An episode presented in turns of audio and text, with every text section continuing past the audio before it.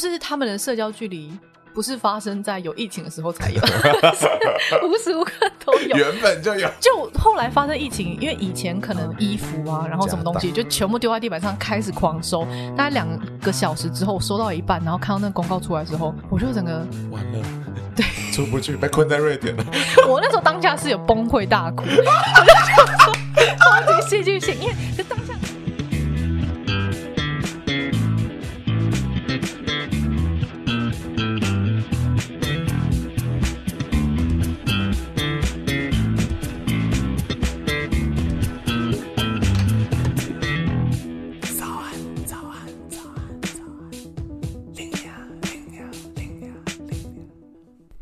不管多努力，都会骂声干。瑞典不是只有 IKEA 啦，干。早安，欢迎来到最新一集的早安拎娘。大家知道说瑞典除了 IKEA，到底还有什么吗？是不是不知道？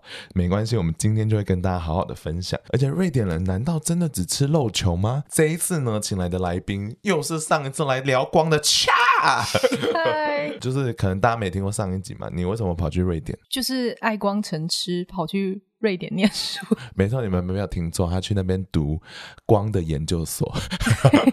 好了，建筑照明设计。哦哦，它是有一个正确的名称，不好意思，我以为是光研究所之类的。那我们一开始呢，就是一如往常的要玩 Temple 游戏。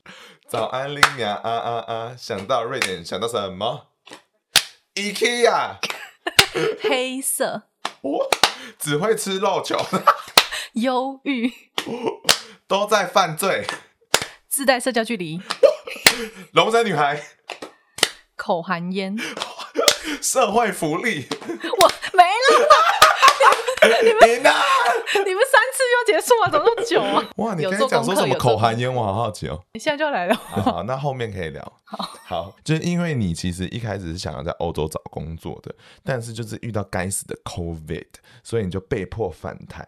那你要不要跟大家分享一下，说你当初是经历了什么状况，然后再跑回台湾的故事？其实我一开始就觉得还好，你要觉得应该也没什么吧？整个欧洲那时候都是觉得还好，就 就在那边洗脑，他想说应该没有那么那个吧？嗯，因为那时候一开始发生是先发生在亚洲，对，不在欧洲那区。然后他真的烧到这边来的时候。大家也觉得还好，然后我就觉得应该也还好，但是到后来真的有点太崩溃。就是第一个，就是学校真的已经说不能到学校上课，就是全部人都在在家，就学校要关闭。嗯、然后关闭之前还叫我们赶快去把一些想要用的东西都拿拿出来，就很像逃难。所以那时候觉得这事态好像有点严重，嗯、所以那时候已经开始有点小紧张。越来越紧张是因为我同城的。室友原本一层可能有十二个人，就是每一大家都各自自己的房间，可是十二个里面走到只剩三个，然后就想说，啊、是真的有点严重，所有人都走了，就大家就觉得好像就是先就是遣返。嗯、然后我那时候在那边认识了台湾的朋友，前两三天就是联系我说，哎、欸，恰我们要订机票，后天就走。我就傻眼，想说这么可怕吗？你怎么会无感？你没有在看台湾新闻是不是？没有，我也觉得说，可是我那时候还想坚持，就觉得，嗯、因为我那时候要准备做我的论文研究，哦、然后如果回到台湾，整个时差或者是研究的地点，就是都会需要改变，都要调整。我就觉得，如果我是在自己隔离好的话，应该还好。到后来，我真的有点就是忍不住，也很想逃难的原因，就是发生在同栋有人得，嗯、然后那个人呢，就是得就算了，你只要自己就是隔离好的话，嗯、应该还勉强还过去。但那个人听说就是会在半夜出来抽烟，然后到处乱走，因为那时候已经紧张到我们台湾人会有自己的社群，会建一些就是联系方式，然后每天都要回报自己的健康状况。觉得对，大家就是已经觉得很台湾人好强啊，对，很团结，就觉得我们互相照顾，因为大家在海外嘛，就是就是这种就是人命关天的事情，所以每天都会有小组长会关心我们，大家有没有上来回报。太这个组织能力。然后我就发现，原来在那个社团里面有一个女生就住在我楼下，就台湾人就觉得好像有点亲切，安心了下来。就那女生她就说：“你知道我隔壁的男生得了，然后每天咳很大声，重点是他晚上都会出来，就是到处乱晃。那时候已经害怕到我们出门，我都会。”这也是那边学来的，就是会拿一张纸，嗯、你都会自带纸，然后摸门把的时候不会摸那个门把，你会碰着纸。哦，把它转开的。对，转开之后，你再把垃圾丢回去。门把上都有袋子，就是收那些回收垃圾。大家就是很小心翼翼。但听到那个男生会到处乱跑，大家就是吓坏了。我就觉得，天啊，这也太恐怖了吧！就剩你一个人在那里。我那时候还有两个，就是国外的朋友在，就是同城的，就还在那边。所以我那时候真的是因为发生那件事情，很害怕，万一真的社区感染啊，或者是疫情扩大，然后又在自己附近的话怎么办？所以。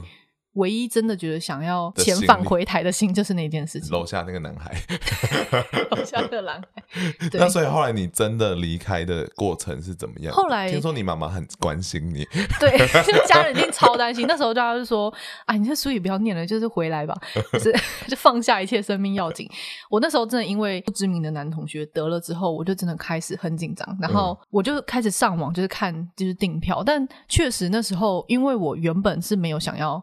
在那个时间点回来，因为我考量，其实那时候飞机场都是人，就大家都抢着回来，其实感染率也不一定比较低，低于我自己在在住的地方隔离还要来得好，所以我那时候考考量这点，我那时候是觉得不要冒这个风险去搭飞机，然后也一波人已经走了，我就觉得那我搞不好可以试试看，就我那时候其实动作已经时间点已经有点晚了，嗯、我在订票的时候根本很难订到，后来我订到那个我订到了，但是他。临时发出一个声明说，你一定要在搭机前四十八小时提出你没有任何感染的可能性的证明。但这个就是变相的，就说你不要来这边转机。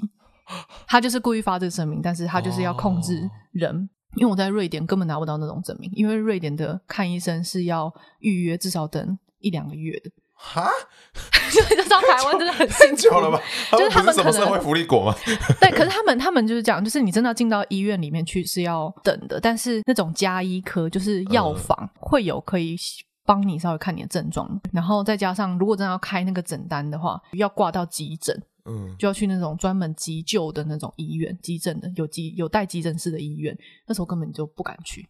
哇，你这样进退两难，怎么办？我后来那时候，我就是订完票之后，我订到两天之内要飞，然后我就把我的所有的嗯衣服啊，然后什么东西就全部丢在地板上，开始狂收。大概两个小时之后，我收到一半，然后看到那个公告出来的时候，我就整个完了，对，出不去，被困在瑞典了。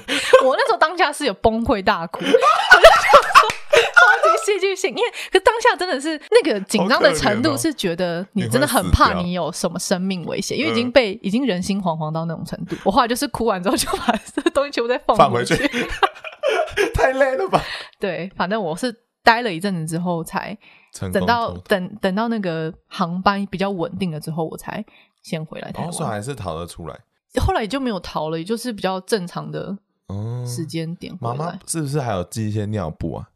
我我忘记那故事是什么了，为什么要进尿布啊？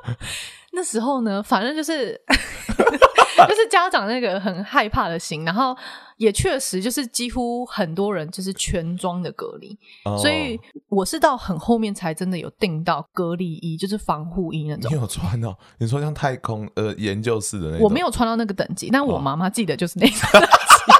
妈妈寄一套给你，我妈寄的是那种裤装，就是。可是我后来看机场超多人穿那种，对，就是就是很多人穿，很多人穿呢、啊。我就觉得大家真的是很认真在防疫。但我妈真的就是，她就说在飞机上不要上厕所，然后不上厕所，所以就要需要怕尿出来，寄了尿布给我。妈妈想好周到、哦，后来留给了在那边还没逃出来的人用。我后来就觉得这个东西我真的带不上。好好笑，妈妈爱你。但我后来真的是也不敢去用那个厕所，我就是飞回来，哦回来哦、我就真的憋回来。几小时啊？记得最长一段十几多个小时，十二个小时吧，啊、没上厕所，好累哦。而且连吃东西都是，因为一开始我以为我订到的是我旁边不会有人，嗯嗯嗯，因为最一开始航空公司说他们为了确保这件事情。就是降低风险，所以一定没话做。对，结果根本没用。我旁边坐了一个就是洋人，然后壮汉，他真的体型很大，但是他戴 N 九五口罩，就是我觉得他也很害怕，哦、所以他就是防护的很好。嗯，但是真的我们吃东西因为你还是会肚子饿，还要还是要吃东西，所以我就是等他吃完我再吃。就我们不敢同时间吃，嗯、就很小心。很棒，很棒，嗯嗯、幸好你平安了。对对，好可怜哦，真是逃难呢。因为我们今天要聊的是瑞典，那想要就是分享一些瑞典的小知识，所以我一开始想问说，你知道瑞典有台湾几个大吗？其实这个答案我有一点点惊讶，我不知道哎、欸，你猜啊，很凶，我我。你直接说，你连猜都不猜，欸，这女人，呃，大概是十二个台湾大，其实没有想象中那么大，欸。我我刚原本想说什么六七个，也太丢脸了吧。你也没概念，因为瑞典的那个地图看起来是非常长，长可是那其实是因为那个那个地球，大家应该有上过地理课吧？就是它偏北部的那个地会被放大越大。所以它其实实际上没有那么大的土地面积，所以它只只有十二个台湾，那也还好啊。因为因为他们人口才一千万，就是对。可是有十二个，我觉得很大哎、欸，很大吗？因为台湾不大，台湾 好，就台湾是 OK，台湾好像是一个荷兰吧，自己去查，大家自己去查，不重要。那还有其他可以跟大家分享是，呃，瑞典最有名的名人呢，其实是 PewDiePie，他是谁 啊？你不知道？是 YouTuber 很有名，之前订阅数最多的，然后在玩那个游戏的那种直播的男生，竟然是瑞典人，我自己有吓到。然后还有所谓的摄氏几度几度，那是瑞典人，好不重要。欸、有做功课。我那天在查，因为我发现瑞典很多故事都很有趣，嗯、然后我就查上瘾了，不小心做很多功课。平常其他集没有在。接下来还有几个可以跟大家分享的，就是因为瑞典呢，他们其实是人口数算少嘛，你看才一千万，然后他们出生率真的很低，然后老人人口也很高，所以等于说他们其实经济非常仰赖就是对外销售，所以有很多大品牌都来自于瑞典。就是 IKEA 是众所皆知嘛，可 H&M 也是，然后 Spotify 也是，Volvo 也是，然后诺贝尔奖也是，瑞典很伟大，就是对人类的贡献上。然后诺贝尔奖会由国王来颁发，就代表说瑞典是有王室的。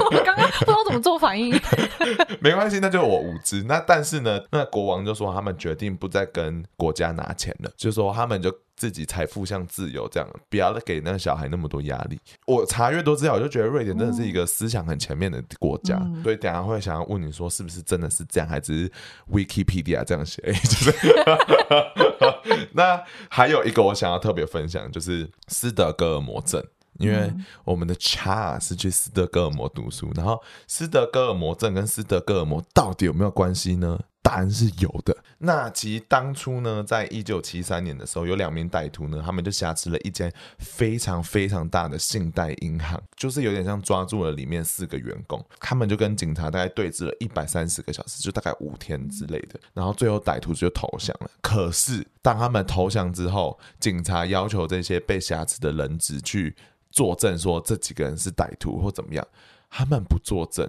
为什么？因为他们觉得说他们是他的朋友，他们不想指控朋友的感觉，嗯、然后这就引起轩然大波。大大家想说，你们这几个人在想什么事情？去深入那些研究那些人的想法，才发现说，他们觉得说他们被挟持的时候，他们虽然是拿着枪，然后有时候很凶悍，可他们其实还是会对他们好，他们会给他们水，有时候会试出一些善意。这就是斯德哥尔摩症的由来，就是他以这件事情来做命名。嗯，就是你你大概知道斯德哥尔摩症是什么意思吧？他其实就在讲说他们是有人质情节的，嗯、呃，所以被害者就反过来对加害者是有一些感情的。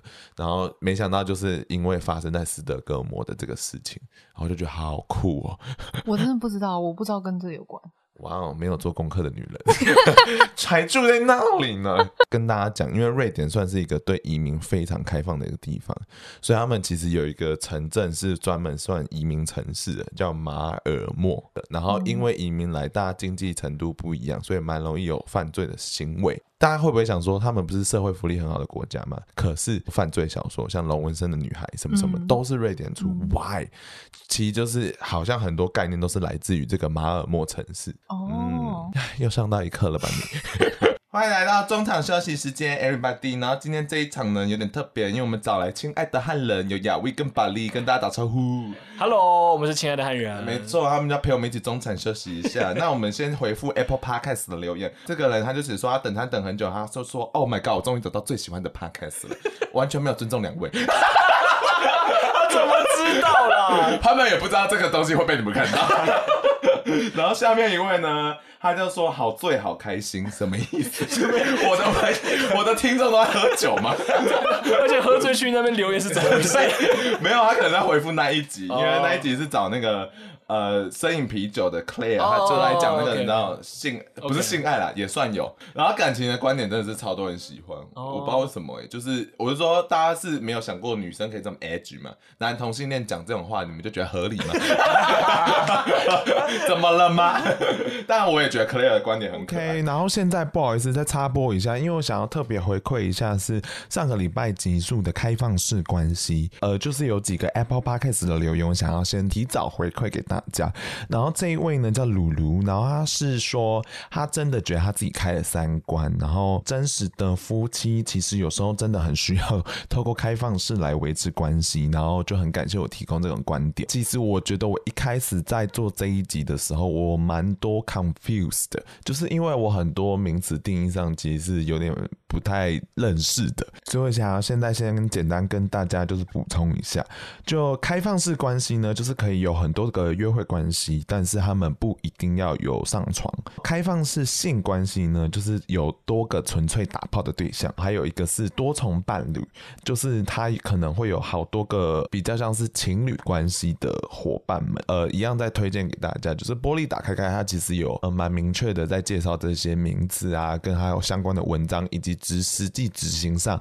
会遇到的困难，他们都有分享。因为呢，就是 Apple Podcast 有几位呃留言，其实他们都是。特别在回应 Julia 这个故事，所以我想要简单来回馈一下。我觉得他们 人都很感动了，就是他们不太认同呃 Julia 这个故事，然后他们觉得说给一颗星不太道德，所以还是给我了五颗星。我觉得呃非常感谢这两位呢，他们都觉得说，嗯，Julia 的故事里面，他其实就是小三，然后为什么可以说是开放式关系？当初决定这一集是用呃实际经验来跟大家分享，是因为我觉得呃其实你在发掘自己这。需求以及到实际呃落实到开放式关系的路上，其实是有一条路的。然后你过程可能会经历很多，呃，就可能像是混乱啊，或怎么样。那我觉得 Julia 是一个蛮好的例子，是因为她其实从一开始跟她的伴侣并不是开放式关系，然后他们透过中间到后期，他们不断的讨论，最后才定。定调到开放式关系，然后中间确实就会出现像，呃，大家可能认定他是小三啊，以及对方的老婆其实并不完全是接受到这件事情，那为什么他们还会执行？呃，我觉得这个可能就是一个开放式关系中间过程中很容易遇到的，就是我们其实并不知道说定义的东西是什么，然后从来没有人教过我们这种非典型亲密关系到底该长什么模样。所以我觉得它就是一个摸索的过程，然后我觉得确实是会一开始会有导踩到一些道德的线上，呃，她跟她男朋友最后还是度过了这件事情吧。如果真的有这个需求，那我要跟对方怎么沟通才可以避免掉这些道德的问题，或者说不要伤害到我对另一半的情情绪？我觉得这是最重要的。玻璃打开开有去上，他们其实有自己的 podcast，然后他们也有去上。呃，体周报那一集，我觉得都很推荐给大家听听看。然后也很感谢大家，就是愿意跟我后来有在 IG 上跟我分享说，他们自己在尝试开放式关系过程中有遇到的困难，以及说他们自己内心中的一些折磨。就是呃，我觉得大家分享的过程中可以看到说，有关占有欲这件事情，就是好像很容易在这一个命题里面出现。希望可以提供给大家看看说，呃，其实世界上亲密关系有很多种样态。然后并不是说法律上目前 现在开始乱讲话有没有？并不是说法律上是有罪的，那他就是全然的，一定是一件错误的事情，会不会 又被退追踪？但是我只是想要提供说，就是世界上有很多的可能，然后呃，大家可以去思考一下现在的需求是什么。那希望大家人生顺遂喽。好，那我们接下来就是要来回应我们的糖果娘娘哦。然后再下来呢，就是最重要的时间了，那就是我们的 Sugar Daddy 时间了，好不好？糖果娘娘，对，我们的衣食父母糖果娘娘，这一位呢叫做 Janet，这个人谁谁取那么做作的名字？他写的非常的认真，我要好好回应他。好他说：“亲爱的 Linia，你的 podcast 时常陪陪，就是他上开车上班的时间，有旅游啊、星座、同性恋、异国，actually 就是 everything。我这个我个人不太喜欢专精某一个领域，I'm sorry。然后他就说开启他很多视角，然后还是有给我一点压力。他说希望你周周周更，然后挂号不要有压力。” 什么意思？情绪勒索？我妈呀！他有讲说，他觉得祥太的声音非常好听，超级多人跟我讲的。哦、可是他回日本了，就是有机会在，哦、就是他在日本工作。我知道啊，但是我以为他会都在都在台湾哦，因为时间他其实回来一阵子，好久了。对，因为他只是回来台湾。远端工作哦、oh. 呃，对他实际还是要回去，然后他也是全副武装回日本，穿那种实验衣，你 知道吗？我知道，差点快死掉的那种。好啦，就感谢 Janet 哦，那我们就要来欢唱一首歌给你们喽。那我们就请出最会唱歌的原住民吗？爱情来得太快，就像龙卷风。离不开暴风圈，来不及逃。我不能再想，我不能再想，我不，我不，我不能。好，事实证明原住民都会唱歌呀！耶，谢谢大家。那我们就马上回到这一集的真真正的集数了。那我们就听听看，说瑞典是一个怎么样的地方喽？会不会有艳遇呢？自己看下去喽，拜拜。那我们一开始哈，就还是简单的跟大家介绍一下，为什么恰出国读书，为何会选瑞典这个地方？大家没听上一集，可 以大家如果还没有听说他之前是做什么工作的，可以回去听。他是做灯光设计的，嗯，所以他后来就是瑞典，就是读对建筑照明设计的的研究所。那可能那为什么要选瑞典呢？在找。就是要去哪一个国家的时候，我其实是先找跟自己个性或是我可能会喜欢的那个环境。瑞典给我感觉就是一个很祥和、很宁静，很像你吗？我就觉得，我就想要去去沉淀，然后去。补充一点，比如说设计的一些灵感或想法，嗯，嗯，所以我就想要选一个这样子感觉的地方。然后后来看一看之后，就觉得哎，就是瑞典很适合。然后再来就是因为它的四季很分明，我想要看它不同季节气候里面的光。大家赶快回去听，因为他真的很在乎 光这件事情，他真的对光是有热爱的女人。我刚才有吓到，我从高中就认识他，可是我真的没有想到他这么爱光。因为你刚才觉得说你对对瑞典的想法是祥和的，但是。你落地第一周之后，你对瑞典到底有什么印象？我一开始落地的时候刚好是夏季，瑞典人都去放假了，就是他们都不会上班，他们整个国家的人停摆啊，全部人都到其他国家去旅游。所以我一开始到那个地方的时候就没有人，我想说这个岛上人也太少了吧？我到了什么荒凉的地方啊？那你算首都吧？是？对啊，然后我想说这是首都吗？怎么会就是都没什么人，很空？然后你可以看到的那些人呢，可能是很少见，在瑞典可以看到花穿着花衬衫，或是穿着有一点颜色的衣服，然后一派轻松，感觉真的在度假，走在街上，整个城市要么就是很空，要么就是看到人他就是在。度假对，在放假，所以等于说没有真的居民的那那个时候，很明显就是没有人。再问一个问题哦，就是瑞典人的长相跟穿着是怎么样？就是在服装上面很不彰显颜色，衣着色系几乎都是黑色，品质都很好，但是他们就是。你就会觉得哇，这么高级的衣服，但是它就是不会有什么鲜艳色彩在身上，特别是冬天。街上的人很好是什么？Cashmere？什么叫材质很好？你，你会一直摸人家衣服，啊？衣料看得出来，他是那些是有钱，就是你可能真的是买品质很好的衣服。你在冬天的时候就觉得很很，很无聊，很忧郁，全部都是黑衣人。所以你有穿一些像台湾的那种五颜六色的羽绒衣吗？没有，你到那边就会自动就是融入，也变成那个颜色。对，我觉得他们应该可以来台湾跟那些阿嬷学习，因为大花色吗？我有一次在宜兰玩，然后就帮旁边有一群阿妈拍照，然后拍完照我就认真看一下，哎，大概有六个人，可六个人的羽绒衣颜色都不一样，我当然吓疯哎，想说他们是故意谈好的吗？怎么办得到？他们 dress code。对，那那边的生活节奏想当然而应该是慢的吗？我觉得算是慢的，应该是说，比如说工作方面、嗯、积极性跟办事的效率，他们就是，如果你去看医生，你可能都要要等很久才看到医生。比如说银行开户，你也是要等个一个月以上才排得到。为什么要排队啊？开户真的是为什么？他就是你今天去现场，你跟他说你要干嘛，他就说你是要开户，好开户，那他就给你一个单子，然后填，然后他就开始找那个时段，有的时段可能就是下一个月。哈，这么复杂，就是要看运气，就是所有东西都要预约，包含我们洗衣服也要预约。他们是人力太少，他们连约。一个人吃饭可能都要预约，不是真的预约，就是他们很习惯什么事情都排好 schedule。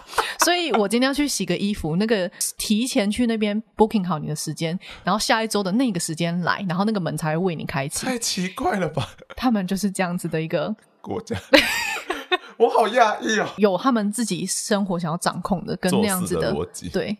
然后朋友约可能，比如说提前一个月，然后就讲好，哎，我们下个月什么时候我们会吃个饭？所以一个月算是正常的，对，算正常。就你不太会说，哎，我们待会干嘛？不会。如果以约瑞典人，我听到的是比较少，就是他们喝酒不是很及时的事哦，喝酒就不一样了，就是另外一个逻辑了。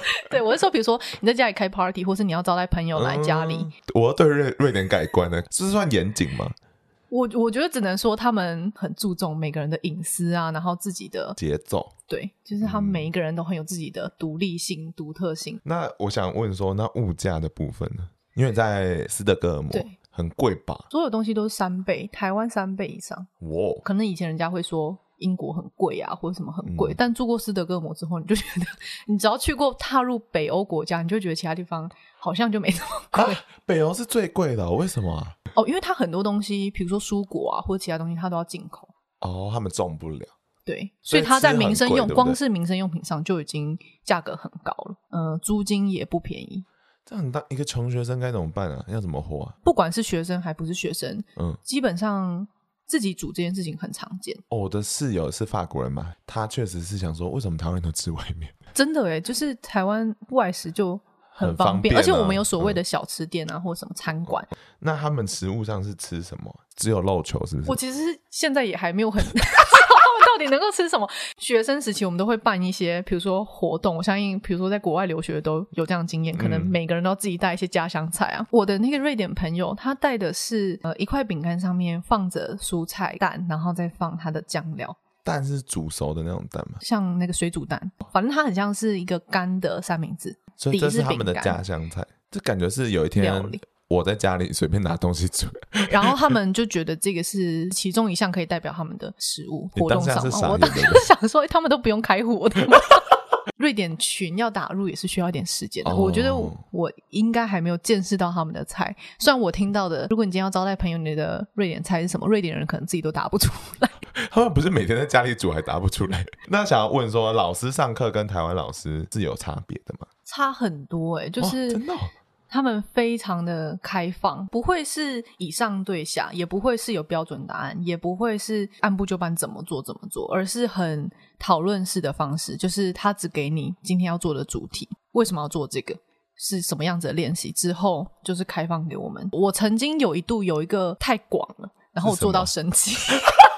有时候老师给不出一个精准的题目，题目是什么？好好奇。要设计一栋饭店里面的灯光，但是我们被带到的基地还是一个荒野。好，但是荒野我觉得没有关系，就是我们会研研究它的日照啊什么的，回来可以做这个的。开放程度已经不是建筑照明设计师可以处理完的，因为我们连建筑长什么样都不晓得。然后老师就说：“哎、欸，那你就在这块空地上面就想一个饭店之后，然后打灯光。”然后我当下我们连饭店都不知道长，我们就想说我们现在是建筑设计师吗？所以这是老师出题的问题吧？但是后来那个案子，我们大概是我整个学期里面觉得最满意的作品。哦，当下会很不适应，就是当下可能会觉得老师是不是都没有在就是。但也证明了，其实成效也没有不好。我也觉得说，这是我们亚洲的那种习惯，不一定是一定要有一个什么样框架或者什么样子的限制，你才可以做得好。其他同学有跟你一开始有一样的疑问吗？想说大家都蛮气的吧？因为可能是当时候时间太赶了。恰的同学，他他其实有提过说，他们大概三十人，可能有大概二十多个不同国家，全部都外国人，连瑞典人也很少。跟哪个国家比较熟？西班 牙吧，哦，真的，西班牙或者跟一个泰国女生也蛮熟的。哎，你都跟一些很热情的国家在一起。对我，我真的 觉得有差哎。差在哪里？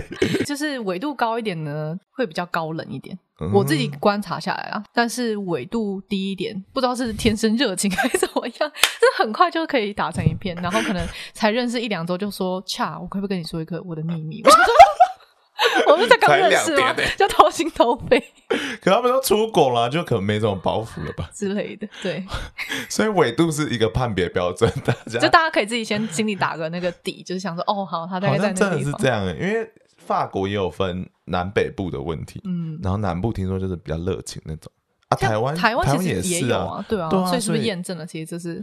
有一点基础，我觉得是我我目前是支持这个理论的。他们的个性上，你觉得差在哪里？就是瑞典的个性上。嗯、呃，我觉得瑞典人本质都是算是热情，或者热情，或是友善，应该说友善。嗯，就是他很愿意去帮你。你今天在路上问路，或是你今天发生什么，基本上瑞典人我观察下来，他们是很友善，会想要去帮助你的。但是他们真的还是有自己的一个界限。很长时候，比如说我跟他把酒言欢，然后跟他很熟，就是喝了几次酒。但是隔一天醒来，就是又变陌生人，就是你都要重新再累积那个友情，不像很多其他国家，是你今天喝一次酒，然后你今天之后就会比较好，你就很熟了，然后那个友情是叠加的。对啊，但是瑞典人真的需要 时间发酵，就你有时候就觉得，啊，我们上次好像很熟，但怎么今天来又不一样？所以那你这样会有碰壁的感觉吗？就是有觉得要花很多时间去突破。好奇问一下，那瑞典是用瑞典语？就是他们有瑞典语，但是他们英文太好了，所以基本上。我当初有为了要去那边学了一点，自学了一点，但是后来就真的用不到，因为他听你讲这么差，他就直接转成英文。所有人都会吗？阿妈都会的。对对对对，几乎我遇到的，怎么应应该还是有人可能没有这么流畅，哦、但是我遇到的基本上我在大城市，所以每个人都很方便呢。嗯，那你觉得他们想法上哪些差异啊？民族性很强啊，真的？哦？什么？就譬如说，在疫情发生的时候，他们是全世界少数完全不防守。不防疫的，但是他们很相信政府。嗯、疫情的，比如说感染率啊，或者死亡数非常高，但是他们还是坚持相信着政府。哦，真的哦。到后面真的很严重，我才少数零星听到一些，才开始怀疑，想说，哎，会不会我们相信错了？就他们是。他们是朋友之间的一些言论，很长时候会很互挺，所以可能一有一个不符合想法，可能其他人就会跟着帮腔，就是那种民族性很，很压力。对，民族性是很强的，可能也跟历史有关，就是他们以前可能他们一直都中立过，你知道吗？他们从来没有参与一战或二战。可是我记得好像他有什么，好像、哦、他们有个北欧战争，那个是很久以前，然后我就没有认真读了。有历史系的观众吗？可以留言给我们。可是我也有查到一个类似民族性的，就是丹麦跟瑞典，他们国旗其实长一样嘛，只是颜色不同。他们好像还会互相鄙视。丹麦人呢，他们其实会嘲笑说瑞典人说，你干嘛抄袭我们的国旗？然后 瑞典人也很生气啊，所以他们就 IKEA 就发明了一个脚踏垫，然后是用丹麦的 城镇的名字来命名。我想说也太幼稚了吧，因为他们可能因为政府确实帮他们很多，嗯、所以他们，觉得政府的那个体制是很好，他们很相信这个体制。嗯，嗯，所以他们应该是愿意信任大政府的，嗯，不像台湾整天都会骂政府，是完全不一样的。讲到说瑞典人很冷漠这件事情是成真的，就是他们的社交距离。不是发生在有疫情的时候才有，是 无时无刻都有，原本就有。就后来发生疫情，因为以前可能本来就会距离个一两公尺，本来就会。嗯、发生疫情之后，我走去一个办公室里面，可能大概在四米的时候，他就叫我：“哎、欸，不要过来。”他这么夸张，所以你要把文件放在地板上，戴口罩说。那他们其实很认真防疫耶，所以每个人，比如说你在等公车站牌，大家都是隔远远的。哇，那他来台湾那么挤的国家，应该会疯掉吧？他们会觉得很恶吧？就 是不要看我这么挤。而且好像我不确定是不是真的，但是我也观察过，比如说他们的搭进车厢的时候，你不太会真的跟人家面对面坐。你一定会跟他斜角度，甚至那那四张椅子有一个人坐，你搞不好就会选别的。他为别人着想了嘛？也为其实是为自己着想，他不就不喜欢这么近。有好刻板印象来了，就是他们真的忧郁症很多吗？我不确定他们会不会真的觉得那就是忧郁症，但是心理上的可能低潮，每个人都有。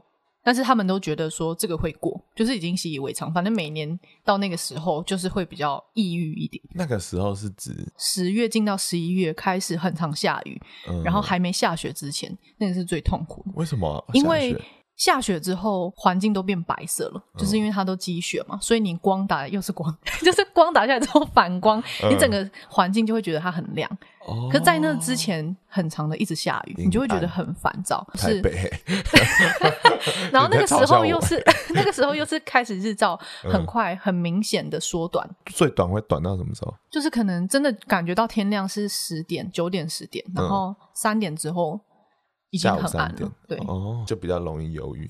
对，在那个的前一个月，可能开始就会被稍微提醒说，你可以开始吃那个维他命什么的，就补充剂量，你要再提前，对，提前吃才有效。所以其他人都会吃，是不是？尤其是像我们这种，就是不是当地人，你更需要对，更需要吃，而且吃剂量有差。你比较不习惯那样子的日照的环境下的人，吃的剂量不知道要到多少以上，你觉得没有效果。所以你大概要吃多少？的，我当初就是吃觉得没效，哦、我就觉得我是吃太少，我是认真有被影响，忧郁吗？还是什么？都不太想做事情。但一方面是因为很想睡觉，大概到下午你就真的就不想做任何事，你就只想睡觉。突然变成你上课根本就也都听不太进去，因为真的很困。哦，等于还上课的时候，外面就天黑嘞。对啊。Oh my god！、嗯、那你有没有听到说有些朋友反而自杀了之类的？我没有听到到这么严重自杀，但是他们很适时的会宣泄这件事情。譬如说，我在刚住进去的时候，不管冬天夏天，他们都会在每个礼拜一，我住的那个社区，每个礼拜一晚上十点，大家都会开窗一起尖叫。哈？什么意思？为什么？因为大家压力很大，所以你要个宣泄出口，嗯，所以他们就是会约好那个时间，就是开放给大家，就是尖叫。我那时候是刚到，夏天就开始，我想说大家压力有这么大，夏天就要开始叫。好，所以你有跟着叫吗？我跟着叫，是真的很爽。我觉得我没有到压力大，我觉得他们有点太超过，所以是真的。但我有时候会被吓到，因为我忘记十点到，然后就突然有人叫，就哎、欸、哦十点了。会很长吗？还蛮长。Hey girl，没错呢，我现在呢就是打算要播这个，他们就是晚上每个礼拜一固定会尖叫的时间，然后有一个蛮有名的影片，然后我现在就播给大家听，它大概就是什么情况？Almost 10 p.m. This is what happens when one person starts screaming at night.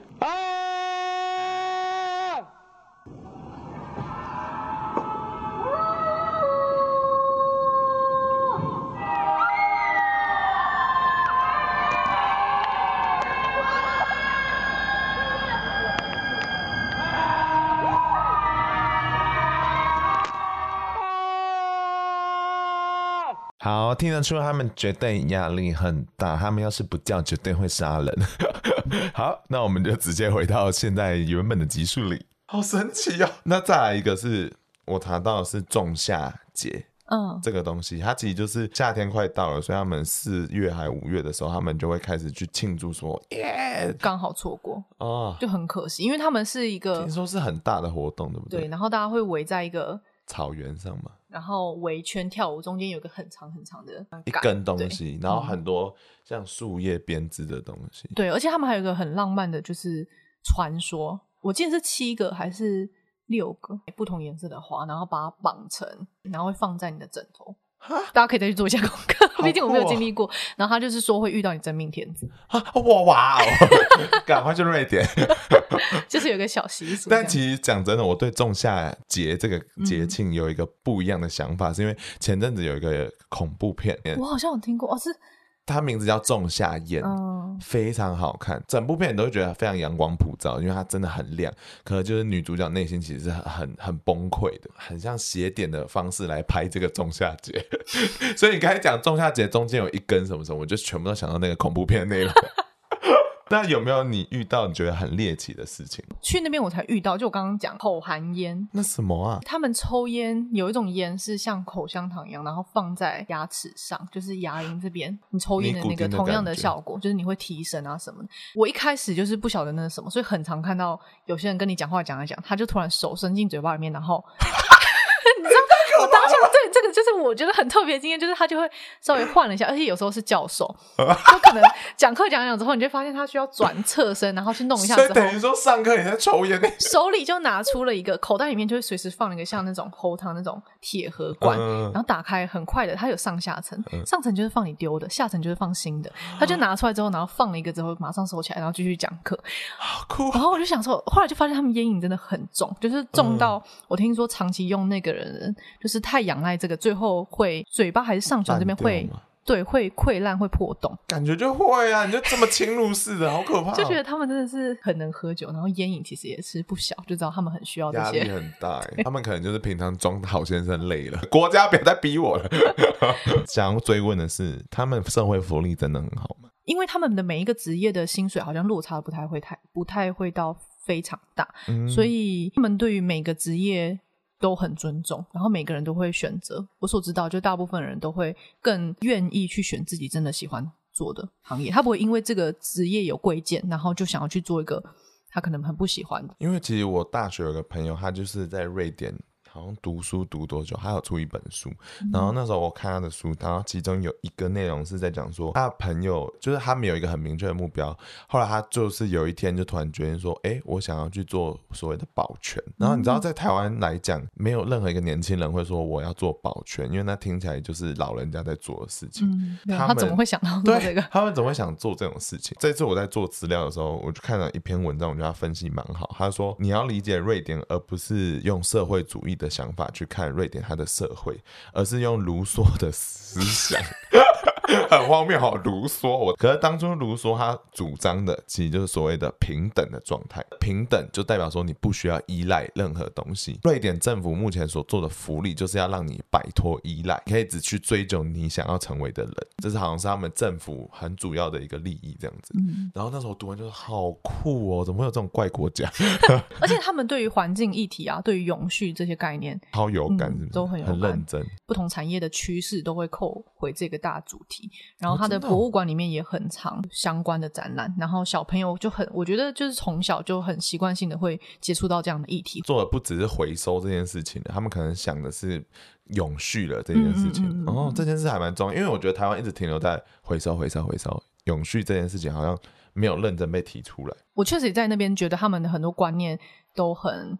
进步，帮你讲了进步，对，就是听起来还蛮进步的，很进步，然后会真的很很觉得他们是全球的一份子，需要尽心尽一份心力的这种感觉。然后，因为他们的新创产业也蛮多，就是他们的学校很鼓励学生创业，或是有一些创新的想法，然后辅助他们。这一段讲呃读书的时间，你有没有遇到让你很难忘的人，可以跟我们分享吗？我想到的是花店。板娘的妈妈花店是我就学的过程中设计的一一个设计的项目，然后是发生在一间花店。花店板娘大概跟我年纪差不多，但是她的妈妈呢更厉害，就是开过了很多餐厅，然后就做了很多投资，就是她是。他女儿可以开这间店幕后的推手，然后有一天我就是跟他，我就是在那边练习绑花，有时候在那边工作，我就跟他妈妈聊天，会遇到他妈妈，讲了一些人生哲理，就是 好想听瑞典人的哲理哦。他很强，就是他是透过他只是跟我讲说，我们两个聊到我们两个都喜欢画画，嗯、他就说他对于画画的体悟就是他那时候画画画画到一半，他就发现其实画画不要画物体本身，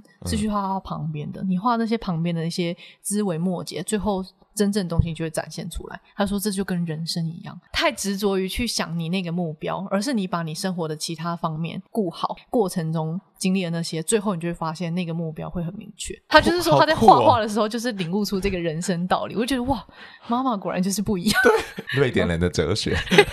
那最后我想要问一个，整体而言，你觉得你在瑞典有没有学到一些什么想法？比较会慢下步调过生活。嗯，而且他们很讲究，就是生活的一些仪式啊，或者是享受生活这件事情。譬如说，他们杀一只鸡前面先拜拜 不是，是我们台湾讲生活的仪式感 这种感觉。譬如说，他们很注重居家的装潢啊、风格啊，就是他们会把他们的生活空间打造的很舒服、很享受生活。他们也很喜欢吃甜食，不知道是不是因为需要靠这个。呃，下午时间就会有个 fika 时间，会要什么叫 fika？就很。很像下午茶，工作到一半，他们就会时间到了，他们就是要去享用下午茶。他们没有这么的工作狂，不像台湾可能离开哦。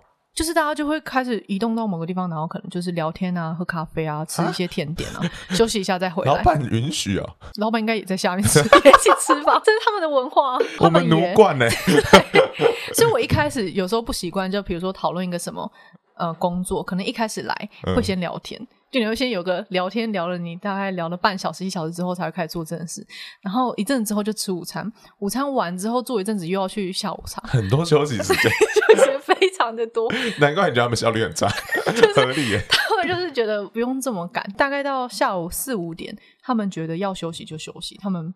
不会说，我今天做不完，然后我还硬把这件事情做完。他们很，哦、他们很尊重自己的生活，这真的很棒。因为台湾主管真的学不会，因为我法国室友是真的不懂为什么我们要加班，他很发自内心问我们为什么，然后我们也解释不出来。有时候就只是主管想要我们坐在那里。嗯，就是为了面子。为什么？我希望台湾有一天可以走到这里有点，所以你回来应该蛮不习惯的吧？一开始就是还带着那个气，就是退回来一点，就觉得哦，好了，小一点节奏。对，你会想当瑞典小孩吗？如果蛮想在那边生小孩的。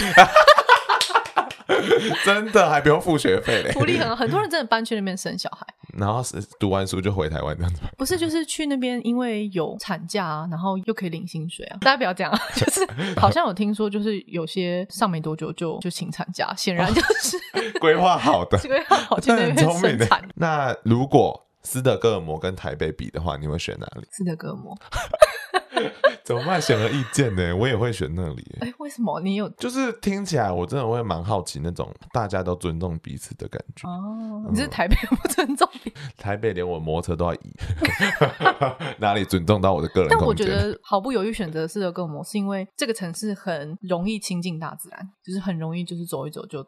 走到，因为 Child 跟我讲说，那时候 COVID 他真的不知道去哪里，他说他自己跑去森林里面，而且就在我家隔壁，就走一走发现，哎、欸，原来这里就是生态园区，超幸福，然后就可以看很多动物啊。我住的地方就是会有兔子跑来跑去哦，然后但我也好想去看看哦。可是他们他们该有的都会繁荣感还是会有吗？可能不像大家想象那种大城市，美国啊、英国那种感觉，嗯、就是差很多。没有这么 fancy，真的、哦。因为很多人说，如果你去旅游，真的很少人好像会去瑞典旅游。哎，我们不能给你什么，只能给你生活。对，但是我觉得生活在那边是很舒服。瑞典政府这一季真的要付我们钱，我们真的帮他们讲太多好话。对呀、啊，做太多好话了吧？好啦，感谢 Charles 来到我们这边分享那么多故事，感谢你、哦，谢谢。希望大家喜欢瑞典跟我们。好啦，先这样了，大家晚安，拜拜。拜拜。嗯，哦，好累。